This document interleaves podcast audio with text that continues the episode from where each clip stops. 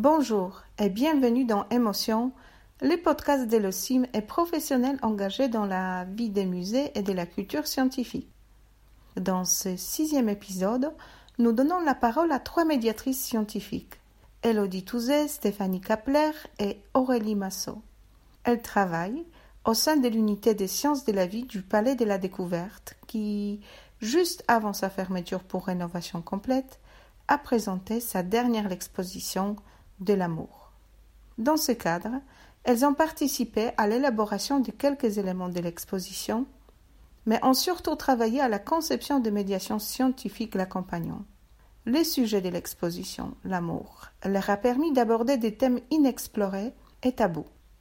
Les médiations portaient sur les clitoris, la sexualité et les neurosciences de l'amour, des thèmes générateurs d'émotions pour ces trois médiatrices, pour leur public, pour leurs collègues dans toutes les phases de l'aventure. Elles reviennent ainsi sur leur parcours intellectuel et elles nous détaillent leur cheminement émotionnel.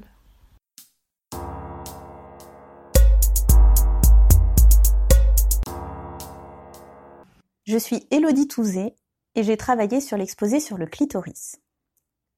Pour cette intervention, j'avais envie de revenir sur tout le parcours émotionnel débuté bien en amont pour moi qui a orienté ce choix de thème. Tout a commencé en 2012, quand le Palais de la Découverte a reçu l'exposition Bête de sexe, qui parlait donc de sexe et de sexualité dans le monde vivant. Et dans ce contexte, j'ai eu l'occasion de me former à la question du genre et des stéréotypes. Ça a été un ouragan de remise en question, parce que je pensais être quelqu'un de bien, de juste, et non. À partir de là, mon regard a changé J'étais en perpétuelle recherche du mot juste, du comportement juste, dans l'ensemble de mes pratiques. Ce cheminement émotionnel est devenu intellectuel, ce qui m'a fait m'interroger sur l'identité sexuée en biologie. Ça a déconstruit mes fondations. Pour moi, le sexe en biologie, c'était relativement binaire, les filles XX, les garçons XY, S'est enclenchée alors une passion intellectuelle foisonnante, angoissante, parce que le chantier à déconstruire et à reconstruire était énorme. Il y avait donc un terrain. Quand on a commencé à travailler sur l'exposition de l'amour, le thème du clitoris a émergé très vite pour moi. C'est venu d'une coïncidence artistique au théâtre. Dans son spectacle, Noémie Delattre, artiste féministe, présente un modèle du clitoris taille réelle. Ce jour-là, c'était salle comble et mixte, Noémie Delattre demande au public de former un clitoris avec ses mains. Et là, émotion collective puissante, combinée à une émotion personnelle. Ah ok, je suis donc faite comme ça. Et juste après, je suis biologiste, j'ai fait un an de médecine, je fais de la médiation depuis 15 ans, et je sais pas à quoi ressemble un clitoris. Ce soir-là, j'ai su que c'était mon boulot. Et j'ai eu envie de faire la même chose pour que le public vive une émotion similaire. Si je fais ce boulot, médiatrice, c'est bien pour le partage et pour l'étincelle. Après l'évidence, il a fallu la confronter aux autres. Et contrairement à ce que je pensais, il n'y a pas eu beaucoup de freins. C'était plutôt un accueil enthousiaste. Mais au départ, j'avais peur. Même si je savais qu'il y avait une vraie légitimité scientifique à proposer ce sujet, j'étais pas confortable. J'avais peur du reproche de positionnement politique. Je me suis fait des listes d'arguments pour m'assurer un filet de légitimité, mais en vrai, on a surtout rencontré un soutien grandissant. Les collègues inattendus, des collègues extérieurs, des professionnels de l'éducation sexuelle, tous étaient avec nous. Donc l'illégitimité a été balayée assez vite. Avec Stéphanie, avec qui j'ai travaillé sur ce projet, on a quand même continué à se poser plein de questions existentielles. Euh, est-ce que c'est trop politique? Est-ce que c'est ça l'amour? Ça touchait au profond. On est donc arrivés, Stéphanie et moi, au jour de l'inauguration. D'habitude, on essaye d'être plusieurs pour présenter l'ensemble de l'offre et parce que c'est convivial. Là, on a eu besoin d'être deux. On avait sorti toutes nos maquettes d'organes génitaux couleur pétante en plein milieu du parcours d'exposition. On avait très peur de faire flop. On avait besoin d'un soutien émotionnel physique. Il fallait qu'on se sente forte. C'était tout nouveau émotionnellement parlant. Le tabou, c'était du jamais vécu.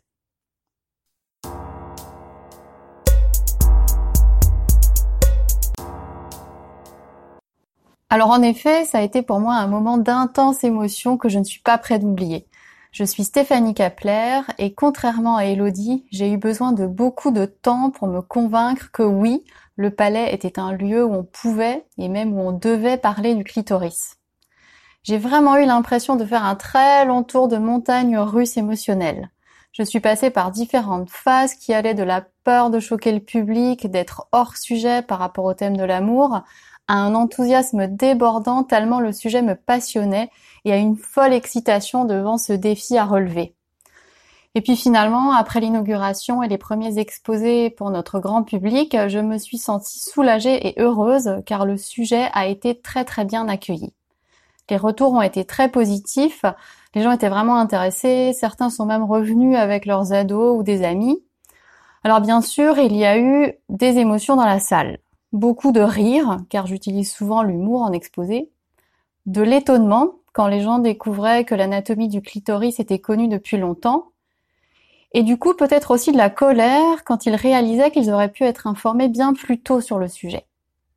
Il y a eu de la gêne et de la pudeur, bien sûr, car le sujet du plaisir, surtout féminin, est encore tabou, mais au final on a eu des échanges très riches, non seulement entre le public et moi, mais aussi dans le public entre des personnes qui parfois ne se connaissaient pas. Mais mon soulagement a été de courte durée, car un autre challenge m'attendait. Tester cet exposé auprès de classes de quatrième. Ça nous semblait une évidence qu'il fallait leur parler de clitoris, mais on voulait également parler d'anatomie de tous les organes génitaux féminins et masculins. On s'est donc procuré des modèles anatomiques classiques de bassins féminins et masculins, mais pour sortir de ces schémas lisses qu'on leur montre en classe et pour montrer la diversité des formes de vulve et de pénis, on a utilisé des moulages réalisés sur de vraies personnes par Magali Pirotte au Québec au sein de sa structure Sex Ed Plus. Et là, à nouveau, beaucoup d'angoisse sur comment gérer ça. Peur de choquer et surtout peur de ne pas arriver à gérer le groupe. Comment réagir calmement à des blagues obscènes ou à des propos insultants sur certaines particularités anatomiques ou certaines pratiques sexuelles. En plus, on ne pouvait pas accueillir des demi-classes, il fallait donc affronter 35 ados d'un coup. Alors pour apprendre à s'adresser à eux, Elodie et moi avons suivi une formation sur la vie affective et sexuelle des jeunes au CRIPS, le Centre régional d'information et de prévention du sida et pour la santé des jeunes. Et ça, ça nous a vraiment aidé à dédramatiser. Par exemple, les intervenants nous ont recommandé de ne pas parler d'expériences personnelles, ni des nôtres, ni de celles des jeunes, mais de rester dans le général. Et ce conseil, je pense, a été très utile pour moi, qui suis vite débordée par mes émotions. Ça m'a aidé à ne pas trop m'impliquer dans mes échanges et à trouver le ton juste pour éviter les débordements, tout en laissant la place à la discussion je pense que j'ai provoqué beaucoup de surprises chez les élèves qui déjà découvraient une fois sur place le sujet de l'exposé. Encore de la surprise devant les maquettes de clitoris. Ils étaient surtout étonnés par sa grande taille, par sa forme. Et puis il y a eu, comme chez le grand public, de la gêne et de la pudeur, mais surtout beaucoup d'intérêt et de questions très concrètes sur l'anatomie et le fonctionnement de ces organes génitaux. En fait, très peu de réactions négatives à part face au moulage de vulves et de pénis, où il y avait souvent du dégoût à l'idée de penser qu'elles avaient été faites sur de vraies personnes. Mais au final, j'ai trouvé ces ados très matures. Il n'y a pas eu ou très peu de rires gras ou de blagues salaces ou d'élèves choqués. Très peu de débordements émotionnels en fait. Peut-être que c'est parce que j'ai réussi à gérer mes propres peurs et mes angoisses que j'ai pu avoir ces échanges sereins, ouverts et bienveillants sur ce sujet si délicat.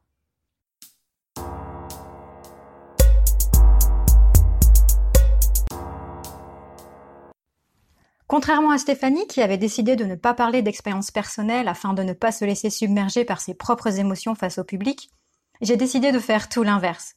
J'ai laissé parler mes émotions et j'ai recueilli celles du public. Je suis Aurélie Massot et j'ai choisi de présenter une médiation, non pas sur le thème du clitoris, mais sur le thème des neurosciences de l'amour. Là où j'ai innové, et où parfois je me suis fait des frayeurs, c'est que j'ai choisi de me laisser porter par les visiteurs. Je ne souhaitais pas faire une médiation avec un plan bien carré, un discours rodé au millimètre près. Je désirais plutôt me laisser guider par les visiteurs, par leurs témoignages, leur vécu personnel.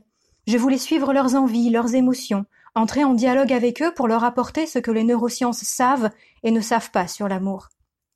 C'était risqué, car je basais l'entièreté de ma médiation sur les interactions avec le public. S'il y en avait, c'était gagné. S'il n'y en avait pas, ce serait la galère. Les premières fois que je me suis retrouvée devant les visiteurs, j'étais très inquiète et angoissée. J'avais vraiment peur que la sauce ne prenne pas. Et si les visiteurs n'étaient pas OK pour un tel format de médiation? Au Palais La Découverte, on leur propose rarement de co-construire la médiation à laquelle ils assistent. Mais à ma grande surprise, ce format les a enthousiasmés, aussi bien les visiteurs adultes que les collégiens et les lycéens. Une fois leur accord en poche, il s'agissait pour moi de les faire parler, qu'ils me racontent leur vécu émotionnel et amoureux, qu'ils se livrent, pour que je puisse cerner les thématiques à approfondir ensuite avec eux. Le challenge était de taille. Il fallait mettre mes visiteurs en confiance pour qu'ils osent dire toutes ces choses intimes. Et j'ai décidé d'utiliser un brainstorming pour y arriver. Là aussi, grande nouveauté pour moi, source de stress. Et si personne ne répondait à mon appel, si personne ne rebondissait sur mon mot amour pour en proposer un nouveau et ainsi de suite. J'en ai fait des cauchemars de médiation absolument catastrophiques. Mais dans mes vraies médiations, cela n'a presque jamais été un cauchemar. Les visiteurs se sont prêtés au jeu. Je ne sais trop comment, mais j'ai réussi à les mettre en confiance. Ils ont osé livrer des pans entiers de leur vécu émotionnel, de leurs préoccupations intimes, de leurs pensées. Parce qu'elle m'a observé en action, Elodie m'a fait comprendre que ma posture était essentielle dans la réussite de ce brainstorming. Elle a remarqué que j'étais neutre, sans jugement négatif ou positif, sans censure, toujours ouverte et bienveillante aux diverses propositions, ce qui libérait la parole. C'est vrai aussi que je suis très attentive en médiation à toutes les expressions émotionnelles que je peux capter sur les visages de mes interlocuteurs. Il me paraissait injuste de demander aux visiteurs de se livrer devant moi sans que moi je ne me livre. Alors je n'hésitais pas à rajouter moi aussi des mots au brainstorming lorsque le mot précédent suscitait quelque chose en moi. De même, plusieurs visiteurs m'ayant raconté comment ils étaient tombés amoureux et ce qu'ils avaient ressenti corporellement et intellectuellement, j'aurais trouvé cela inéquitable de ne pas faire de même. Alors si l'échange s'y prêtait, j'ai moi aussi rajouté ma pierre à ces témoignages co-construits. Avec les scolaires, j'ai remarqué que nos interactions étaient plus riches et plus libérées lorsque je leur contais mes propres vécus émotionnels et ma propre histoire d'amour, comme si ce don de moi-même permettait de réduire la distance nous séparant. Finalement, ce partage émotionnel des deux côtés de la médiation a permis de créer de la connivence et de l'intimité, et a favorisé par conséquent la transmission de beaucoup de notions. Certes, nous avons exploré les méandres de notre cerveau émotionnel, mais nous avons pu également ensemble aborder des notions fondamentales comme la liberté d'être, la liberté de choix, la liberté de penser.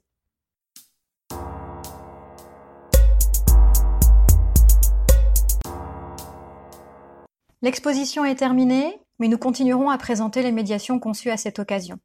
Sans doute que les retours positifs de nos publics face à nos contenus nous ont incités à les conserver. Sans doute que toutes nos phases de doute et d'inquiétude nous ont permis d'anticiper les émotions et les ressentis de nos publics afin de leur proposer des contenus les plus respectueux possibles de leur sensibilité propre. Notre manière de travailler ensemble a été décisive dans ces réussites.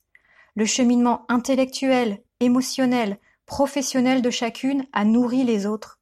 Nos multiples échanges, nos allers-retours, l'écoute des émotions de chacune, des doutes et des interrogations nous ont permis de faire évoluer nos médiations, aussi bien dans leur conception que dans leur animation, mais plus encore de faire évoluer notre manière de penser les éléments d'exposition. Ce partage d'émotions au sens large nous a fait avancer professionnellement et personnellement.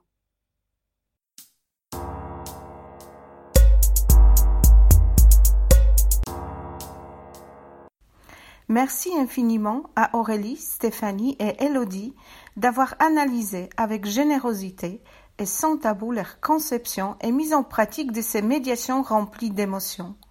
Les partages et l'étincelle étaient au rendez-vous. Découvrez en photo l'exposition de l'amour au Palais de la Découverte, les outils de médiation et des références pour oser aborder ce sujet sensible sur la plateforme en ligne au CIM, à l'écoute des savoirs, à l'adresse suivante podcast au singulier,